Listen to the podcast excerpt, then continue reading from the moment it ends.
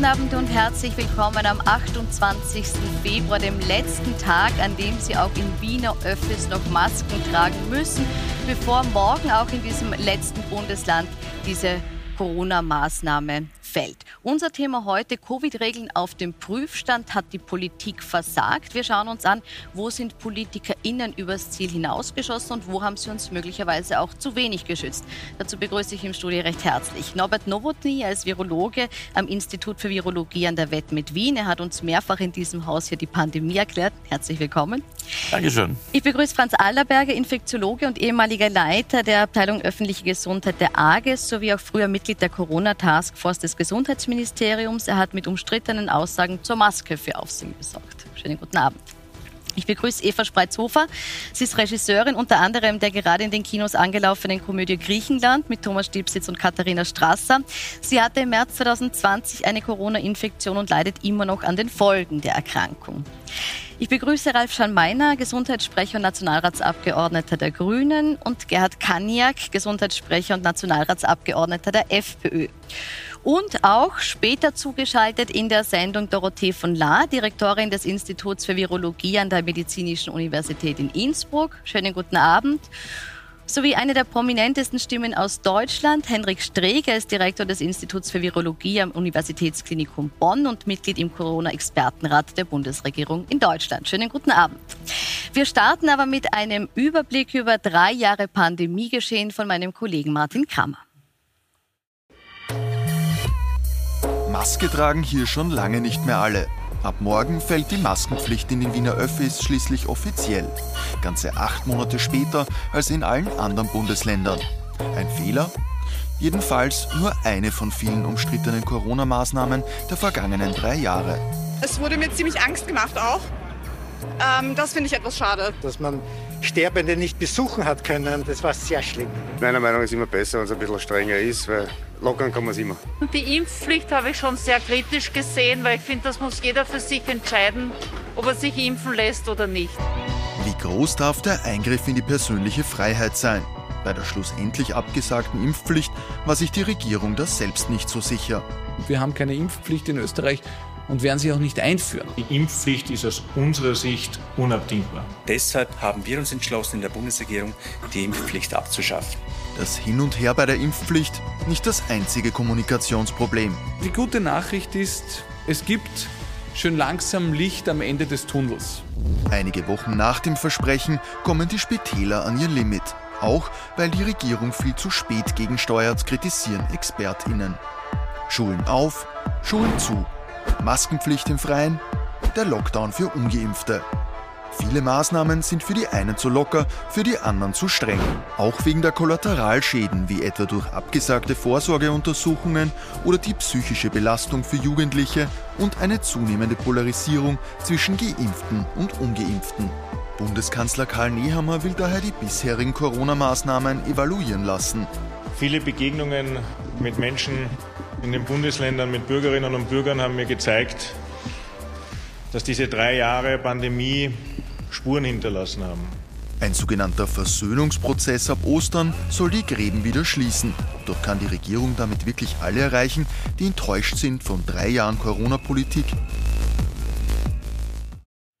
Herr Schallmeiner, wie können Sie das? Wie wollen Sie jetzt zum Beispiel auch jene wieder ins Boot holen, die vielleicht ungeimpft sind und sich in dieser Zeit, wir haben es gerade gesehen, diskriminiert gefühlt haben? Ja, wir werden einen offenen Dialog miteinander führen. Wir werden uns anschauen, was ist gut gelungen, was ist schlecht gew äh, gewesen äh, in diesen letzten drei Jahren. Wir werden uns aber auch anschauen, was es bereits an Evaluierung gibt. Äh, was immer ganz gerne vergessen wird bei dieser Frage, ist, dass wir ja eine beständige Evaluierung aller Maßnahmen ja bereits haben. Ich sage nur Rechnungshofbericht, der das erste Pandemiejahr bereits eben äh, untersucht hat, oder der VfGH mit seinen Urteilen. Äh, der uns ja immer wieder eben auch aufgezeigt hat, in welchen Bandbreiten wir eben agieren können. Also da gibt es ja bereits auch Evaluierung. Äh, wir sehen es auch international. Das ist ausreichend, diese, diese objektive Evaluierung der Maßnahmen. Naja, man muss sich natürlich dann schon im Gesamten anschauen und die Evaluierung ist ja in dem Sinn noch nicht abgeschlossen. Wenn ich jetzt den Rechnungshof her, äh, hernehme, gehe ich einmal davon aus, dass wir noch das zweite und das dritte Pandemiejahr in jedem Fall auch noch evaluiert bekommen werden. Äh, hoffentlich genauso kritisch und genauso äh, hintergründig wie eben äh, der erste Bericht bereits war, so wie wir es ja auch vom Rechnungshof gewohnt sind. Äh, Ob das dann ausreichen wird, werden wir dann noch sehen. Aber es gibt ja auch gleichzeitig noch auch internationale Studien, die sich eben beispielsweise das Pandemie-Management in der Zwischenzeit anschauen. Also da passiert ja etwas. Das ist ja jedem klar, dass wir das Ganze ja eben uns ansehen müssen, aber dann bitte halt immer eben auf Basis von Daten, Fakten und Zahlen. Herr Kaniak, die FPÖ hat diese Spaltung massiv befeuert auch, äh, auch durch Auftreten eben auf äh, Maßnahmen Gegner-Demos. Wie groß ist Ihr Interesse jetzt an diesem Versöhnungsprozess? Also ich muss einmal vorab klarstellen, dass nicht wir diejenigen waren, die die Spaltung befeuert haben, sondern dass das natürlich durch die Maßnahmen der Regierung ausgelöst worden ist. Denn die FPÖ hat nicht einem Lockdown für Ungeimpfte zugestimmt, die FPÖ hat nicht einer Impfpflicht zugestimmt, äh, die FPÖ hat nicht einer eineinhalb Jahr dauernden Maskenpflicht in den Öffis zugestimmt. Also da muss man die Kirche bitte schon im Dorf lassen. Ganz im Gegenteil, wir haben schon im Sommer 2020 äh, uns massiv dafür eingesetzt, dass die Maßnahmen viel gezielter eingesetzt werden, dass es tatsächlich zu einem effektiven Schutz der Risikogruppen kommt, aber nicht zu überschießenden Maßnahmen, die die Allgemeinheit betreffen, weil wir vorhergesagt haben, dass genau das eine Spaltung der Gesellschaft oder eine, eine mangelnde Akzeptanz innerhalb der Bevölkerung hervorrufen wird. Und genauso ist es auch gekommen. Mhm. Frau Spatzhofer, müssen wir jetzt auf jene zugehen, die auf der anderen Seite des Grabens stehen? Ich wundere mich auch über Ihre erste Frage, weil äh, wir hatten eine Pandemie, wir haben immer noch wahnsinnig hohe Zahlen und eines der größten Kommunikationsfehler der Regierung war in erster Linie nicht klar kommuniziert zu haben, dass wir das deswegen in den Griff bekommen haben, weil es eine Impfung gibt, weil es mittlerweile ein Medikament gibt und weil es deshalb trotz dieser horrend hohen Infektionszahlen gelungen ist, das Gesundheitssystem nicht zum Kollaps zu bringen. Und es gab in dem Sinn ähm, keine, keinen Graben, der auf der einen Seite waren, waren gleich viel wie auf der anderen Seite, sondern es gab unheimlich viele Menschen, die sich an alle Maßnahmen gehalten haben, zumindest die, die sie verstanden haben, äh, was immer weniger geworden ist, muss ich auch dazu sagen, äh, weil die Kommunikation eben nicht gestimmt hat, die sich impfen ließen, die Abstand gehalten haben, die Vulnerable geschützt haben, die auch verstanden haben, warum es einen Unterschied macht, wenn man nach wie vor im Öffi in, in, in, den Öffis oder im Spital Maske tragen, weil Maske trägt und im Gasthaus zum Beispiel nicht mehr tragen muss, weil die Vulnerablen sich aussuchen können, ins Gasthaus muss ich nicht, aber mit dem Öffi fahren muss ich zumal, zunächst. Ähm, und es gab auf der anderen Seite Menschen, die ähm, äh, demonstriert haben, so wie sie auch nach wie vor demonstrieren, jetzt gegen äh, was auch immer noch übergeblieben ist mit, mit Russland Fahnen und äh, nach wie vor an der Speerspitze die Identitären. Ja, es gibt eine es gibt durch Familien und durch Freundinnenschaften ähm, Menschen, wo man erstaunt war, dass sie ähm, es, dass sie angefangen haben, ähm, Dinge zu glauben, Expertinnen zu glauben, die seltsame Dinge äh, über Impfungen generell gesagt haben. Und zum Abschluss, man sieht ja auch jetzt, wo das Framing hingeführt hat. Ähm, das Framing gegen die Impfungen, dass teilweise ähm, Eltern ihre Kinder nicht Masern impfen lassen, gegen Masern impfen lassen, dass ähm, man einerseits gesagt hat, die Masken nützen gegen nichts, andererseits Angst gehabt hat, dass die Kinder jetzt ihr Immunsystem ähm, nicht aufgebaut haben und so weiter. Es gab es sind so jetzt schon viele sehr viele Themen drinnen, auf die wir noch zu sprechen ja, kommen wollen. Also, aber, die, aber unterm Strich, Sie sagen, auf die, die sich nicht beteiligt haben, an dem vorgegebenen Pfad aus der Pandemie, auf die muss man jetzt auch nicht zugehen, weil die hätten es besser wissen können. Hm, ich, ich finde das wichtig, Sachen aufzuarbeiten und zum Beispiel zu schauen, ähm, auch für die Zukunft, weil es wird nicht die letzte Pandemie bleiben. Mhm. Was hat gut funktioniert, was hat nicht gut funktioniert? Aber zum Beispiel haben wir jetzt wieder eine Situation, wo äh, sehr viele ExpertInnen fordern Tempo 100 und die Politik richtet sich wieder nicht gut, danach. Das ist wieder ein neues Thema, das vertiefen wir nicht. Es ist ja, ein neues Thema, weil es eben darum geht, zu sagen, wer, wer hört auf wen und welche, welche Entscheidungen werden getroffen. Wir. Da möchte ich jetzt, Herr Allerberger, zu Ihnen kommen. Äh, jetzt haben wir schon gesprochen über diesen Riss, der durch die Gesellschaft Gesellschaft gegangen ist, zum Teil immer noch geht. Und ein großer Anstoß war die eingeführte Impfpflicht, die auch nie umgesetzt wurde, aber eingeführt wurde, und auch der Lockdown für Ungeimpfte. Waren diese Maßnahmen trotzdem zu diesem Zeitpunkt notwendig, dass sie gesetzt werden? Das ist eine Frage, die am Ende des Tages nur die verantwortlichen Politiker, die die Entscheidung treffen mussten, beantworten können. Aus fachärztlicher Sicht, aus Public Health Sicht kann ich nur sagen, die Impfpflicht war aus fachlicher Sicht voraussehbar ein Fehler. Es ist absurd zu glauben, dass sich in einer Gesellschaft wie Österreich, wo wir seit 25 Jahren mit Steuergeldern den Leuten Angst machen vor Gentechnik. Auf vielen Lebensmitteln, ob das ein Maisöl ist, ob das Hühnereier sind oder Milchprodukte, finden Sie das Pickerl ohne Gen und das Technik so klein geschrieben, dass man es kaum lesen kann. Anstatt den Leuten zu erklären, dass Gentechnik etwas ist, was natürlich Probleme bringen kann, aber was, wenn es um neue Medikamente und dergleichen geht, ein Geschenk ist, ein Geschenk, das uns viel, viel hilft, vielen Kranken hilft, machen wir den Leuten Angst vor Gentechnik und wundern uns dann, wenn wir einen neuen Impfstoff, den es vorher in der Form nie gegeben hat, diese gentechnisch hergestellten Messenger-RNA-Impfstoffe hat es die letzten 20 Jahre für Krebsbehandlung gegeben. Da haben es zwar leider nie funktioniert. Gott sei Dank haben wir gesehen, dass kaum Nebenwirkungen sind, also relativ gut verträglich verglichen mit anderen Medikamenten. Aber nochmals, Leuten, die gelernt haben, Gentechnik ist böse, es muss alles ohne Gentechnik sein, plötzlich verpflichtend in die Muskulatur ein Medikament zu spritzen, das gentechnisch wirkt, das war voraussehbar keine gute Idee. Da spreche ich Sie jetzt an als, als Vertreter der Grünen. Ja. Äh, ist, diese, ist diese Diskrepanz zu groß gewesen, dass einerseits die Gentechnik über Jahre verteufelt wurde und dann plötzlich sollte man sich impfen lassen damit? War das auch mit ein Grund für diese Ablehnung? Ich sehe es, ich sehe es ein bisschen von einer anderen Seite her.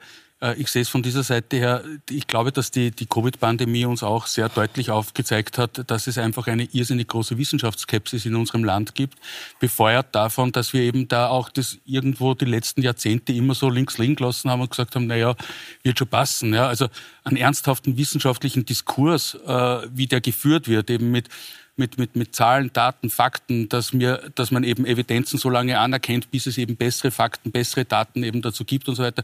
Das ist in der Breite der Bevölkerung nicht angekommen. Ja? Und ich glaube, das ist schon eine Sache, ein Learning, wenn wir schon von Learnings reden wollen, wenn wir schon zukunftsgewandt sind, wo wir uns darüber Gedanken machen müssen, wie können wir es eben diesen Diskurs, diese Debatte auch auf wissenschaftlicher Basis eben in die Breite der Bevölkerung wieder hineinbringen, sodass man eben so eine Diskussion auch ganz anders führen kann, nämlich viel faktenbasierter, dass eben nicht selbsternannte Heiler und, und Heilsversprecher sich dann eben vorne hinstellen und dann Dinge behaupten, die einfach nicht stimmen. Ja. Wo man dann eben, also mein Lieblingsbeispiel sind dann immer Studien, die dann herangezogen werden, die es noch nicht einmal gibt in irgendeiner wissenschaftlichen Datenbank, die noch nicht einmal gefunden werden, aber die man eben dann heranzieht und anhand von denen man eben dann etwas behauptet. Und es gibt halt dann sehr, sehr viele Menschen in Österreich, die einfach sehr verunsichert sind, auch aufgrund dieses, wie soll man sagen, dieses Fehlers der Vergangenheit, die so verunsichert sind, dass sie dann sagen, aha, das hört sich für mich logisch an, das übernehme ich. Ja. Also, also ich auf glaub, die Learnings, weil Sie gesagt haben, Learnings, möchte ich am Schluss ja. noch eingehen. Ich möchte noch ein bisschen so bei der, bei der Geschichte bleiben und die Frage aber schon weitergeben an Sie, Herr Nowotny. Stimmt es, dass unser Problem vor allem auch diese Wissenschaftsungläubigkeit war in dieser Pandemie? Nur ist leider die Wissenschaftsskepsis äh, während der Pandemie schlimmer geworden, mhm. als sie vorher war. Äh, also ich würde bei weitem nicht alles äh, darauf schieben. Ähm, ich muss leider schon sagen, dass ähm, in Ländern, wo, äh, und da schiebe ich jetzt den, den Ball äh, zu den Politikern, in Ländern wie Portugal, wo die Regierungsparteien und die Opposition in einem Boot waren, mhm. an einem Strang gezogen haben, hat alles auch wesentlich besser funktioniert. Definitiv. Ja?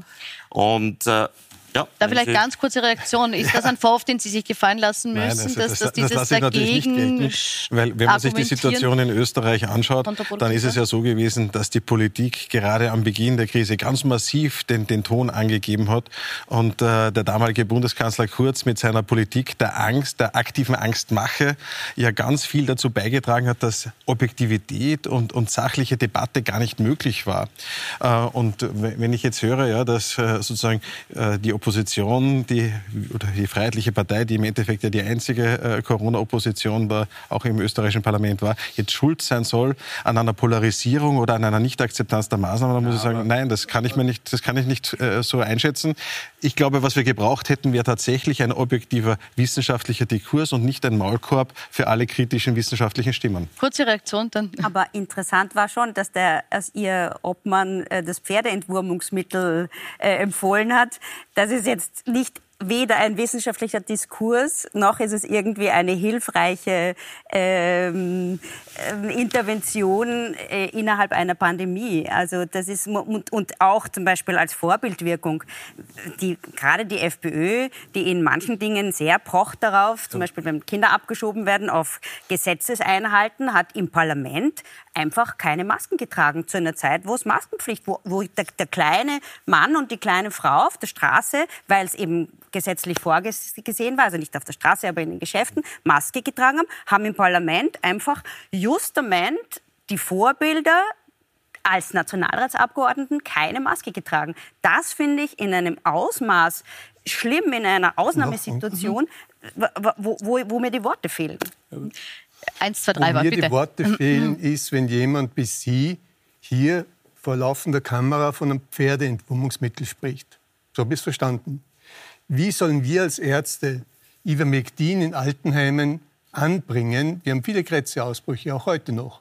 Wir wollen dort die Leute therapieren, verschreiben Ivermectin, wie wir seit Jahren machen. Jeder Angehörige, jeder Zweite springt auf, ein Pferdeentwurmungsmittel, man kann doch den Angehörigen nicht Pferdemittel geben. Es ist unverschämt, aus meiner Sicht, zutiefst unverschämt und unehrlich, wenn man Medikament, was wir in der Humanmedizin seit Jahrzehnten verwenden, was äh, 2017 wahrscheinlich in jedem zweiten Altenheim in Österreich verwendet wurde, wie wir die Krebsepidemie gehabt Mhm. haben, plötzlich nur um einen Oppositionspolitiker, der das sicher äh, kritisch äh, äh, hineingebracht hat, zu diskreditieren, macht man Humanmedikament zu einem Pferdeentwurmungsmittel. Genauso gut könnten Sie jedes Tetrazyklin, was wir verschreiben in einem Altenheim, als Hühnerfutter verkaufen. Gut. Unseriös. Äh, Die, die Diskussion über das Entwurmungsmittel breche ich an der Stelle ab, damit wir ein bisschen weiterkommen in der Diskussion. Ich möchte nämlich, Sie haben den alten Kanzler angesprochen. Gleich. Aber- äh, bitte, äh, lassen wir die, die Entwurmungsdiskussion bitte Nein, ich, kurz möchte beiseite. über, überhaupt bitte? nicht, ich möchte überhaupt nicht über Ivermectin reden. Aber ich möchte das Ivermectin fertig machen. Ja? Bitte, ein Halbsatz dazu. Das äh, Ivermectin, Franz, das weißt du genauso. Wir wissen, dass es auch bei Menschen, aber gegen, also für ganz bestimmte Anwendungszwecke ist. Äh, Ivermectin war niemals und ist es heute noch nicht für eine Corona-Behandlung, eine Covid-19-Behandlung zugelassen. Da gab es einige wenige Versuche. Man hätte die hundertfache Dosis nehmen müssen. Äh, Es sind Leute dadurch ins Spital gekommen. Also um auch das klarzustellen. Norbert, das es war, darum, Das war nicht ein Medikament ist kein Pferdeentwurmungsmittel. Pferdeentwurmungsmittel. Wir halten fest, es ist auch für Menschen, es allerdings für eine andere der Einsatz. Artikel vorgeschlagen hat, äh, für Covid-19 als Behandlung zu verwenden. Das möchte ist es nicht. Ich möchte, ich möchte nämlich auf etwas anderes nämlich noch eingehen, was der Kollege Kaniak erst gesagt hat. Äh, diese, diese Geschichte von der FPÖ, die sozusagen immer an der Seite der Menschen gestanden ist, also diese, dieses, dieses Narrativ, ich möchte es schon ein bisschen gerade rücken, weil gerade in den ersten Sitzungen, die wir damals hatten im Nationalrat, wo wir an einem Sonntag zusammengekommen sind, äh, da war es gerade äh, Herbert Kickel derjenige, der uns sozusagen von uns noch mehr Radikalität bei den Maßnahmen gefordert hat, der also härtere Maßnahmen, ein komplettes Abschotten äh, wollte und, und, und. Und dann hat sich das ein bisschen gewandelt und plötzlich irgendwann einmal so im, im April oder wann das war, so im, im Jahr 2020, waren wir auf einmal ganz auf der anderen Seite. Und ich glaube ja, dass man draufgekommen ist, okay, da könnte man ein Wählerpotenzial bedienen, das könnte man abholen. Und da hat man sich halt dann wo reingetheatert. Mit dem Ergebnis, und da bin ich nämlich dann schon an der, also an der Position, wenn behauptet wird, ja, man hat ja nie irgendwie radikalisiert oder man hat sozusagen da nie die Spaltung betrieben, wenn sich dann die Kollegin Belakovic und du weißt es, was ich jetzt sagen werde, wenn sich die Kollegin Belakovic im März 2021 ins Parlament hineinstellt und äh, von tausenden Impftoten in Europa spricht ja, und sich dafür bis heute nicht entschuldigt, obwohl sie ganz genau weiß, dass es diese Behauptung, dass die ohne Evidenz, ohne Fakten, ohne Daten eben stattgefunden hat, dann befeuert das eine gewisse Spaltung, eine gewisse Radikalität. Und, und an der man, Stelle möchte ich die Spaltung jetzt beenden. Herr Schamann, ich glaube, Sie haben den Punkt gemacht. Ich möchte noch ein bisschen weiterkommen, nämlich zu dem Aussagen des... Ja, ja, aber das geht sich leider nicht mehr aus. Wir kommen jetzt zu dem, Sie kommen später noch dann, zu dem Punkt, den äh, Kanzler Nehammer jetzt gesagt hat. Nämlich hat er jetzt äh, vor kurzem erst gesagt, im Zuge seiner Pressekonferenz zur Corona-Versögung, wir waren Experten, höre ich, nun sollen Experten erklären, warum sie zu diesen Entscheidungen gekommen sind großer Aufschreck wäre durch die Wissenschaft. Herr Allerberger, war das Problem tatsächlich, dass die Politik sich zu sehr auf die Wissenschaft verlassen hat? Ich glaube, dass man äh, realisieren muss, dass es die Wissenschaft nicht gibt. Sie werden wenig wissenschaftliche Fragestellungen finden, wo alle an einer Meinung sind.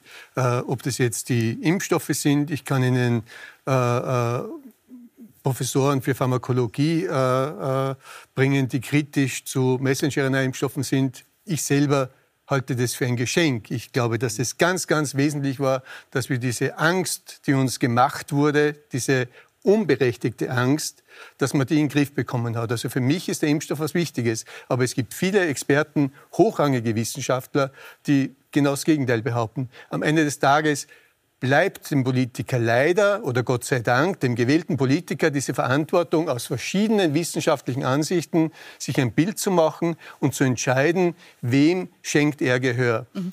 Herr Schameiner, hat es für Sie Situationen gegeben, wo Sie gesagt haben, okay, wir müssen jetzt auf Experten hören, obwohl Sie politisch lieber anders entschieden hätten?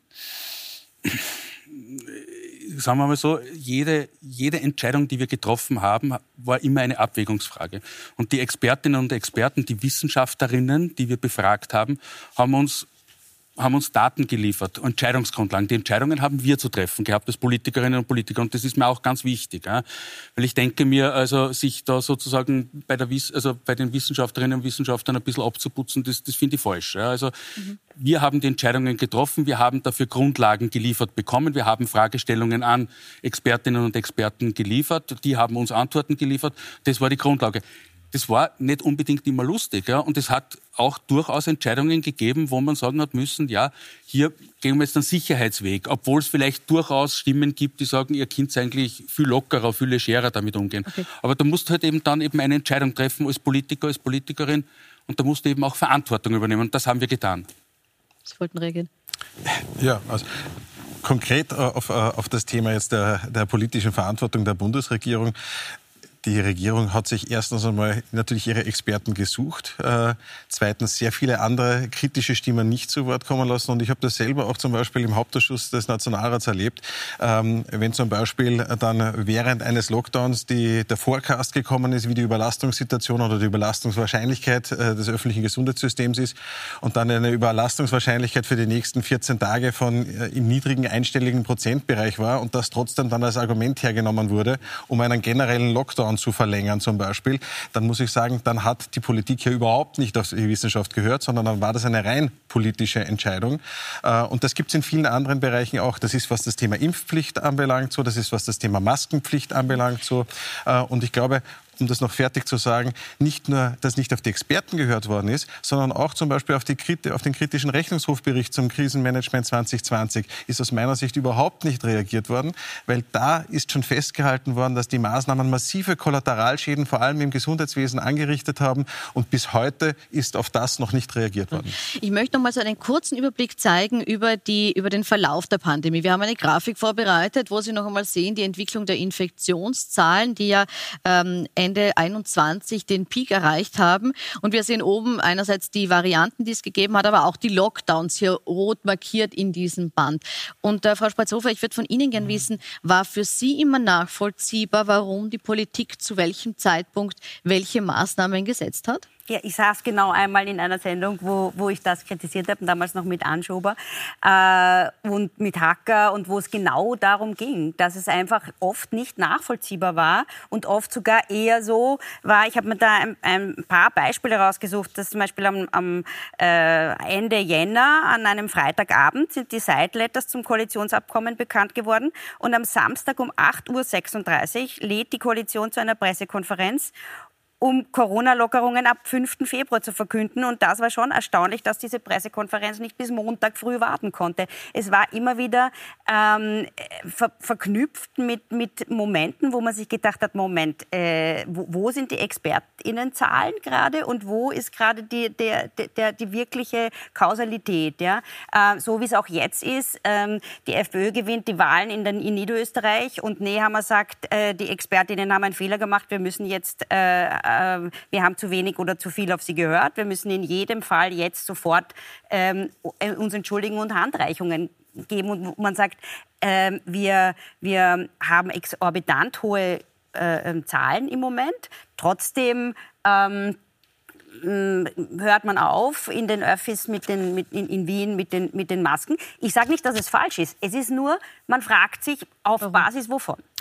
Herr Nowotny, war die, waren viele dieser Entscheidungen, die getroffen wurden, zu sehr innenpolitisch motiviert und zu wenig eben Expertenmeinungen äh, folgend, wenn man so möchte? Also ich denke jetzt rückblickend, äh, dass tatsächlich also viele der Entscheidungen äh, politisch oder rein politisch motiviert waren, äh, wo vielleicht äh, etwas äh, an Expertenmeinung drinnen war, aber die Politik sozusagen das Sagen hatte, was ja auch notwendig ist. Franz, das kannst du, der du näher am Gesundheitsminister gesessen bist, wahrscheinlich äh, besser argumentieren. Aber ich möchte vielleicht eines noch sagen, in, äh, anschließend an, an Ihre Argumentation. Das, was sicher während der gesamten Pandemie verbesserungsfähig war, war die Kommunikation. Also ich glaube, da sind wir uns alle einig. Einig. Das nehme ich jetzt als äh, Wort für die kurze Pause. Wir sind gleich wieder da und begrüßen dann zugeschaltet Dorothee van Laar und Henrik Streeck. Bleiben Sie dran für ein Zweitgespräch zwischen den beiden Virologen.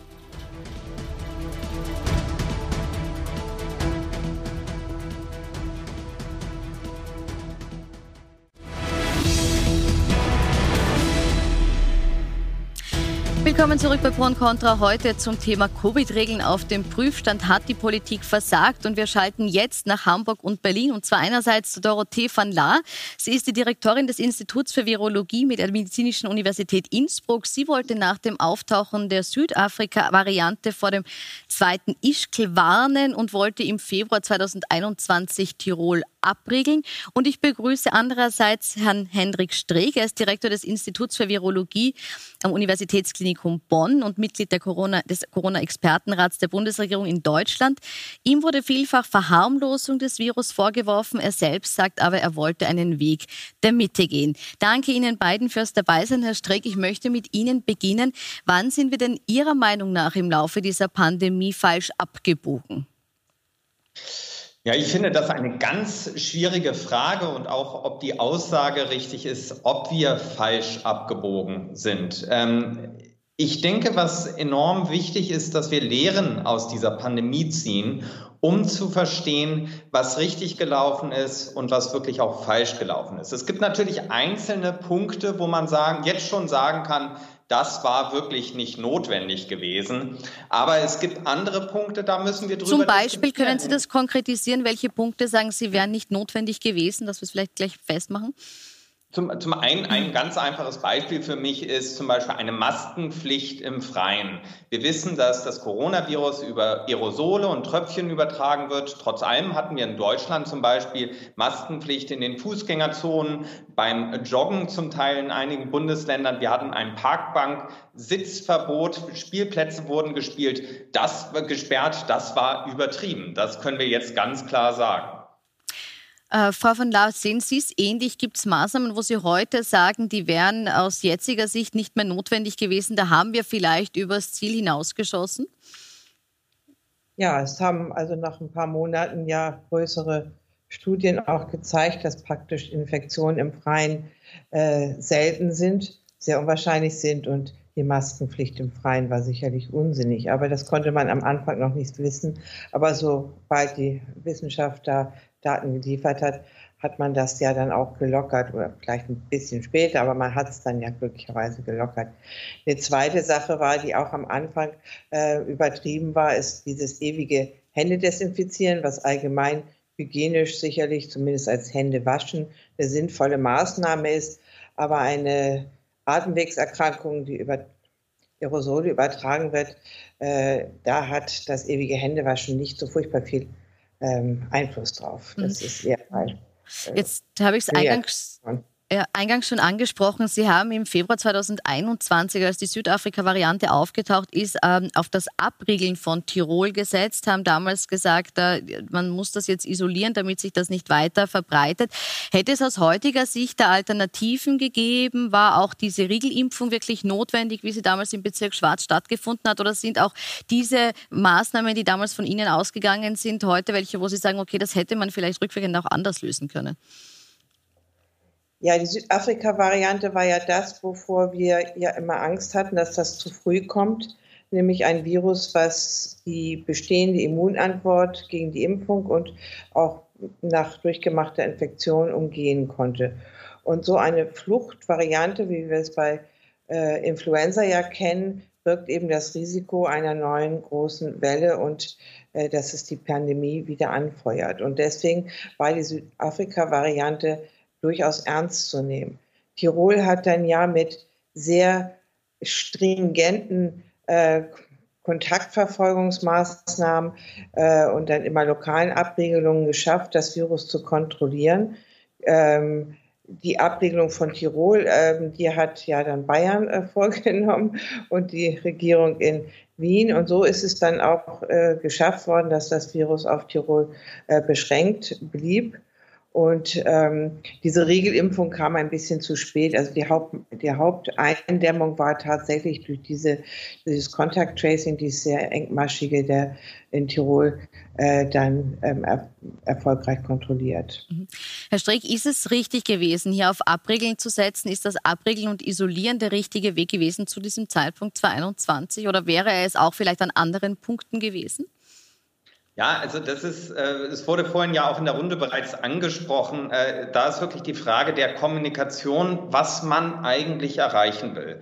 Im äh, Frühjahr 2020, ich hole ein bisschen weiter aus, da war es sicherlich richtig zu versuchen, ein Containment zu machen, das Virus ähm, so einzudämmen, dass wir erstmal auch verstehen, was dieses Virus bedeutet und was es für unser Gesundheitssystem bedeutet. Irgendwann sind wir aber übergegangen in die Mitigierung, also die Vermeidung von schweren Verlaufen. Und da kann man lange darüber diskutieren, wann eigentlich der richtige Punkt ist, diesen Übergang zu schaffen. Ich glaube, den Fehler, den wir dabei gemacht haben, ist, dass wir nicht mehr darauf geachtet haben, auch die vulnerablen Gruppen zu schützen. Ähm, das sind ja die, die wirklich von dem Coronavirus am stärksten betroffen sind. Und ähm, wir aber da auch nicht darauf gesetzt haben, dass wir äh, da auch ein bisschen Lebensqualität erhalten und dann nicht eine komplette Absperrung von Alten- und Pflegeheimen ist. Also das ist etwas, was in meinen äh, Augen auch dringend aufgearbeitet werden muss, wie wir mit den Alten in dieser Pandemie umgegangen sind. Mhm. Frau von Leist, das ist ein Punkt, wo Sie sagen, das würden Sie heute auch anders machen. Da ist man zu rigoros vorgegangen in dieser Ausgrenzung oder Abschottung der älteren Bevölkerung? Naja, also ich als Virologe ähm, kann nicht sämtliche Neben Wirkung sozusagen beurteilen. Das ist ein gesellschaftlicher Diskurs. Meine Aufgabe ist es zu sagen, wie schützt man Menschenleben am besten? Und äh, Menschenleben schützt man natürlich tatsächlich am besten, indem man Kontakte verhindert. Damit verhindert man Infektion und natürlich besonders bei den Vulnerablen eben die Kontakte verhindert. Äh, später hat man ja diese Teste gehabt und auch doch festgestellt, dass die Masken relativ äh, gut sind, sodass die auch äh, wahrscheinlich ein Ersatz äh, in Zukunft sein würden, wenn wir wieder so einen Fall haben für, für diese Isolierung. Als Privatperson kann ich natürlich sagen, dass ich das äh, nicht gut finde, diese Vereinsamung der alten Menschen in dieser Zeit. Aber da spreche ich als Hausfrau Dorothee von La und nicht als Virologin, weil dazu müssen Soziologen Stellung nehmen und ich nicht als Virologin. Ich kann nur was sagen dazu, wie kann man Infektionen verhindern. Gut. Herr Streeck, wenn wir es jetzt vielleicht insgesamt betrachten, würden Sie sagen, dass Österreich im internationalen Vergleich bei der Pandemiebekämpfung gut abgeschnitten hat? Ja, also ich will erstmal da vorweg äh, äh sagen, dass ich mir gar nicht anmaßen will, die ähm, äh, Österreich äh, zu beurteilen zu wollen, ähm, vor allem aus, als jemand, der aus einem anderen Land kommt und natürlich auch äh, mich mehr mit Deutschland beschäftigt hat als mit Österreich. Wir haben natürlich, und da schneiden Deutschland und Österreich relativ ähnlich ab, wenn wir uns die Gesamtmortalität anschauen, also wie viele Menschen eigentlich in dieser Zeit gestorben sind, sehen wir, dass ähm, ähm, Österreich und Deutschland aber auch Schweden ein äh, Mittelfeld äh, belegen. Also ähm, die Länder gar nicht so weit auseinander liegen. Äh, liegen. Also da gibt es ähm, auch äh, Veröffentlichungen, die von 2020 bis äh, 2022 das ganz genau, relativ genau ähm, aufschlüsseln und wo Deutschland Österreich, aber auch Schweden, Schweden ein bisschen unter äh, Deutschland, äh, äh, aber im Grunde ähm, eine sehr ähnliche Sterblichkeit haben, so dass die Frage ist, welche Maßnahme eigentlich sinnvoll war. Was war sinnvoll in der Verhinderung der Infektion? War ein Fehler, den wir hier gemacht haben. Wir haben nicht wissenschaftlich parallel evaluiert, welche Maßnahme wirklich effektiv ist in der Gesamtpopulation, in ökologischen Praxen, äh, in der ökologischen Praxis, also im echten Leben im Vergleich zum Labor. Mhm. Frau von Lader, vielleicht Ihre Meinung auch noch dazu, wenn man jetzt die Zahlen so betrachtet, wie sie Herr Stricke gerade präsentiert hat, wäre dann ein bisschen mehr schwedischer Weg, ein bisschen mehr Setzen auf Eigenverantwortung auch für Österreich besser gewesen? Also in Schweden ist gerade im ersten Jahr haben eine deutlich höhere Mortalität gehabt als Österreich und Deutschland. Das hat sich nachher ein bisschen angeglichen. Die Engländer, die ja auch alles haben laufen lassen, haben auch eine deutlich höhere Sterblichkeit gerade am Anfang gehabt. Später mit der Durchimmunisierung, jetzt haben sie zum Schluss eine insgesamt auf die Bevölkerung gerechnet ungefähr die anderthalbfache äh, Todeszahl an Corona gehabt wie Österreich und Deutschland. Ähm, richtig gut abgeschnitten haben die Finnen. Und ähm, also größere Studien, die sich äh, damit befasst haben, warum in einem Land ähm, ist besser oder schlechter abgeschnitten ähm, ist, ist neben natürlich, ähm, ob man es laufen lassen hat oder nicht, also die beiden Extreme jetzt England zu Anfang und das andere Extrem Null Covid in China. Das hat natürlich dann eine Spannbreite hervorgerufen. Aber äh, wenn man sich dazwischen bewegt, ist das Vertrauen in die Regierung und deren Maßnahmen wohl ein äh, sehr wichtiger Faktor gewesen, ob die Menschen sozusagen sich an die Maßnahmen halten.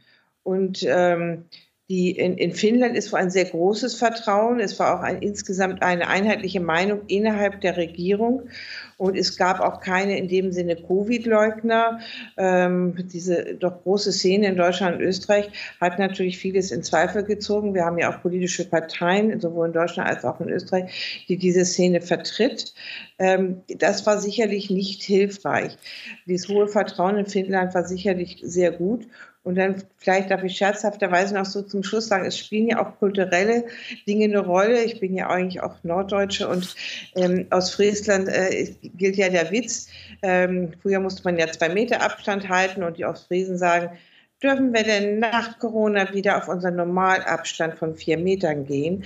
Also ich glaube, es spielt auch eine kulturelle Sache eine Rolle, ob man gerne Wie nah man sich kommt oder nicht. Gut, eine, eine kurze abschließende Frage, und wir sind schon sehr weit fortgeschritten in der Zeit, deshalb bitte wirklich kurz, Herr Strick. Ist Deutschland für eine mögliche nächste Pandemie gut gerüstet? Hat man hier genug mitnehmen können, auch aus den Erfahrungen dieser Pandemie?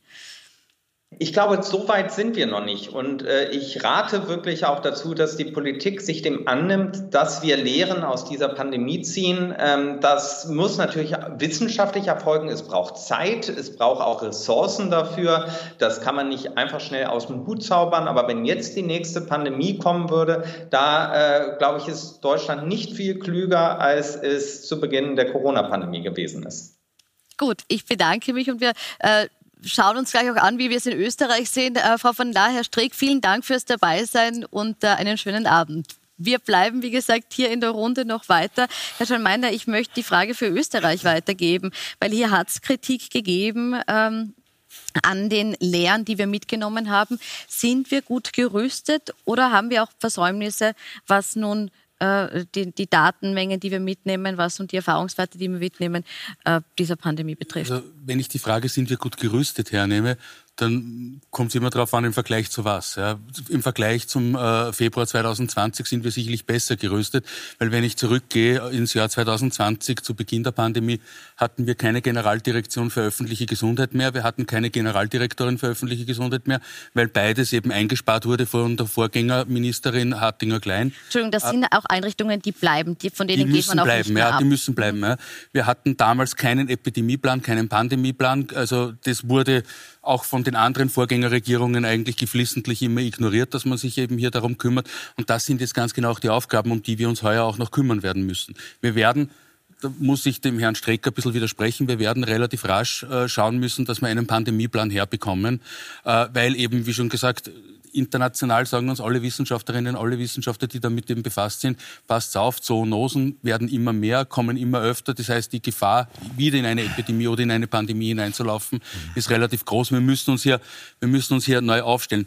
Pandemieplan heißt aber jetzt nicht, dass ich jetzt einmal einen Plan erstelle und dann sage, okay, der bleibt für immer und ewig und irgendwann ziehe ich ihn raus und den muss ich natürlich dann auch immer regelmäßig adaptieren. Da brauche ich dann wiederum äh, die Information, die, die, die Expertise aus der Wissenschaft oder von Wissenschaftlerinnen und Wissenschaftlern. Zweites Thema, das muss man schon auch noch da, damit verknüpfen. Wir haben äh, im Februar 2020 oder zu Beginn der Pandemie hatten wir ein Epidemiegesetz als Grundlage, als gesetzliche Grundlage, das in seinem Kern aus dem Jahr 1913 war und sich im Endeffekt damit beschäftigt hat, dass es eben irgendwo einen, also einen Krankheitsausbruch in, einem, in einer kleinen Region gibt. Das war nicht vorbereitet auf eine Region wie Österreich, geschweige denn für eine Pandemie.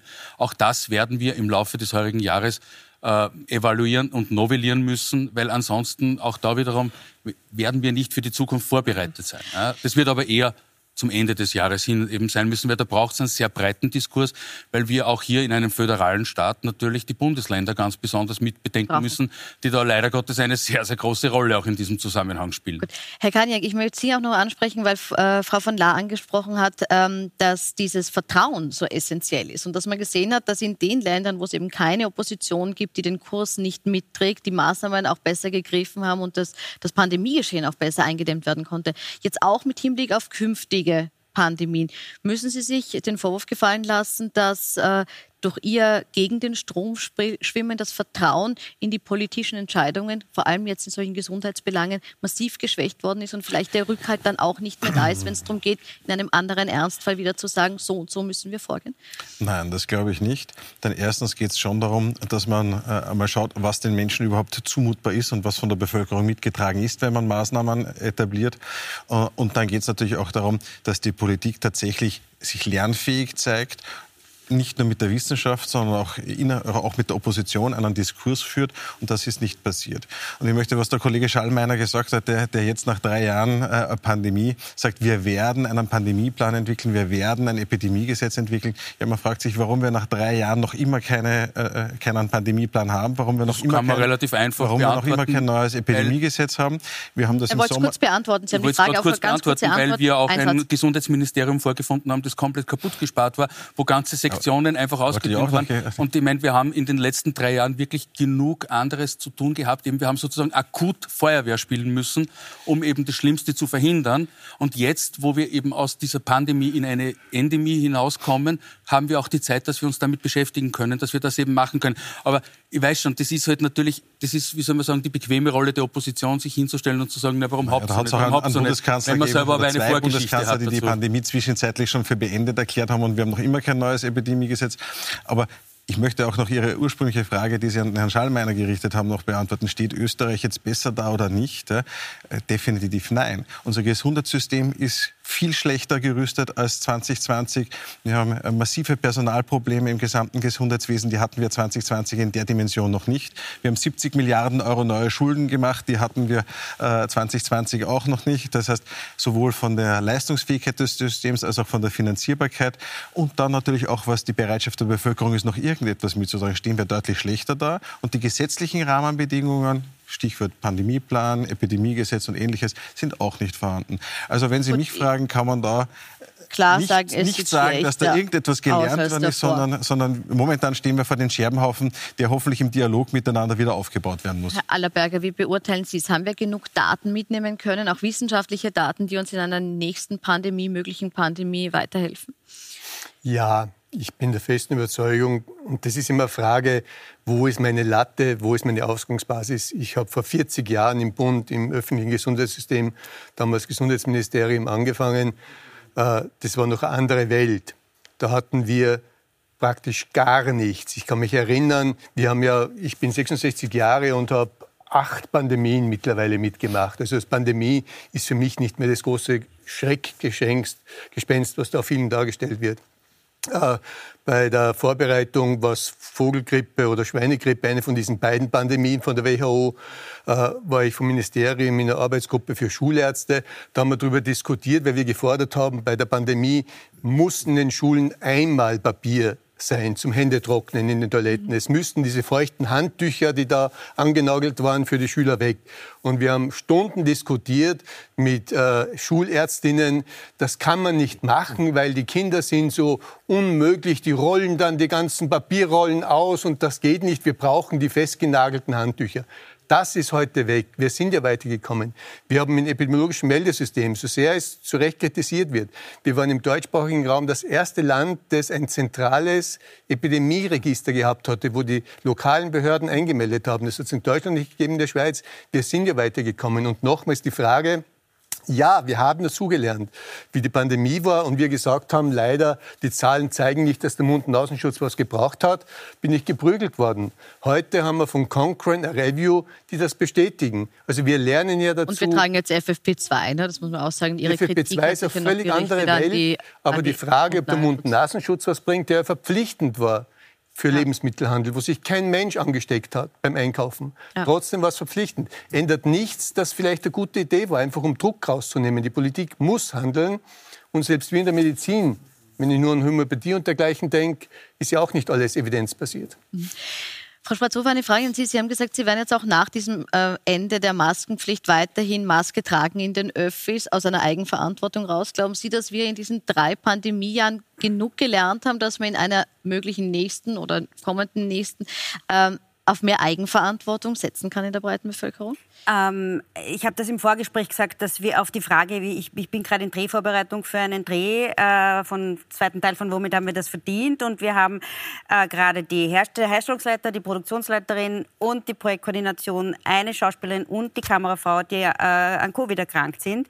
Ähm, wir sind jetzt noch vier Wochen vor Drehbeginn und während das während, wäre das während des Drehs könnten wir äh, hätten wir ein massives Problem. Das heißt, natürlich werden alle Leute, die bei uns jetzt die in, in Vorbereitung sind, Masken tragen und sich maximal schützen, ähm, dort, wo es möglich ist.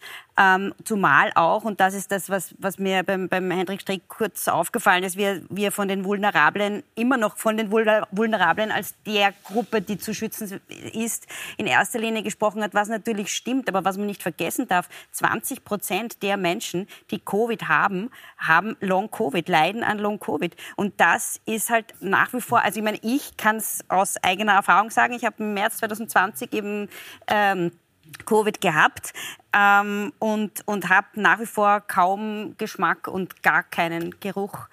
Äh, äh, Geruchsmöglichkeit und, und äh, natürlich gibt es auch andere Krankheiten, bla bla bla. Es gibt sehr viele kognitive Einschränkungen durch Long-Covid. Wir wissen, dass es ist erst in, in, Entwicklung, was es überhaupt ist und was man machen kann. Aber das darf man einfach nicht vergessen, ähm, gerade wenn die Zahlen so hoch sind, dass man das auch ähm, für uns, dass wir uns das für uns alle auch behalten. Es braucht nicht immer Maßnahmen, äh, ähm, vorgesetzt, vorgegeben von der Regierung, sondern es würde auch reichen, eben auf einer Augenhöhe zu kommunizieren, das sind die Zahlen, das hat sich bewährt und das ist eben das, was ich auch meine mit, mit meinem Beispiel tatsächlich vor. Mit, es gibt Expertinnen, die ganz klare Zahlen liefern für Tempo 100 und die und die Politik reagiert nicht. Das heißt, wir müssen nicht nur bei Covid bleiben. Wir sollten generell schauen, die Expertinnen sind dafür da, uns Zahlen zu liefern und Fakten zu liefern. Und die Politik muss entscheiden, was wird umgesetzt, solidarisch, zukunfts gewandt und auf Augenhöhe mit den Leuten. Mhm. Herr Renaud, da vielleicht noch eine letzte Frage an Sie. Ist es das, was wir jetzt nicht aus den Augen verlieren dürfen? Zum einen die Eigenverantwortung, zum anderen aber auch der Blick auf die Spätfolgen einer Corona-Infektion. Das heißt, muss auch hier weiter der Blick darauf gerichtet werden, wie man mit Long-Covid-Patienten umgeht, die es ja auch jetzt mit einer milderen Variante äh, nach wie vor gibt? Natürlich, also Long-Covid wird uns noch eine Weile beschäftigen. Da sind wir erst am, am Anfang. Also das ist gar keine Frage. Was mir aber schon auch wichtig ist äh, zu sagen, ist, äh, diese SARS-Coronavirus-Infektion von Wildtyp über Alpha, ich meine Beta und Gamma haben wir ja, fast ausgelassen, mit Ausnahme Tirol, äh, bis zu Delta war das durchaus eine Erkrankung, die für bestimmte Gruppen zu äh, einem schweren Verlauf geführt hat. Und wir hatten in all den drei genannten äh, sechs bis 700, manchmal sogar über 700 Patienten, äh, Patientinnen auf den Intensivstationen. Jetzt mit Omikron, das war der Gamechanger. Und äh, das war aber auch irgendwann zu erwarten. Es dauert einfach, wenn ein Virus neu auftritt, äh, bis es sich mit äh, dem Wirt, also in dem Fall mit dem Menschen arrangiert, das dauert. Und da sind wir jetzt. Ja? Aber wir sollten nicht vergessen, dass zu diesem Zeitpunkt bis inklusive Delta Maßnahmen der Regierung notwendig waren. Mhm. Äh, jetzt können wir das Ganze auslaufen lassen. Ganz kurze letzte Frage und wirklich kurze Antwort, Herr Schallmeiner. Es wird eine Kommission zur Aufarbeitung der Corona-Zeit geben. Welche Expertinnen sollen in dieser Kommission sitzen? Das kann ich Ihnen jetzt noch nicht beantworten. Einfache Gut. Frage, einfache, einfache Antwort. Antwort. Ich bedanke mich für die angeregte Diskussion. Vielen Dank. Es wird jetzt vielleicht doch schon langsam die letzte gewesen sein zu diesem Thema. Ich bedanke mich bei Ihnen fürs Dabeisein und wünsche einen schönen Abend auf Plus 4.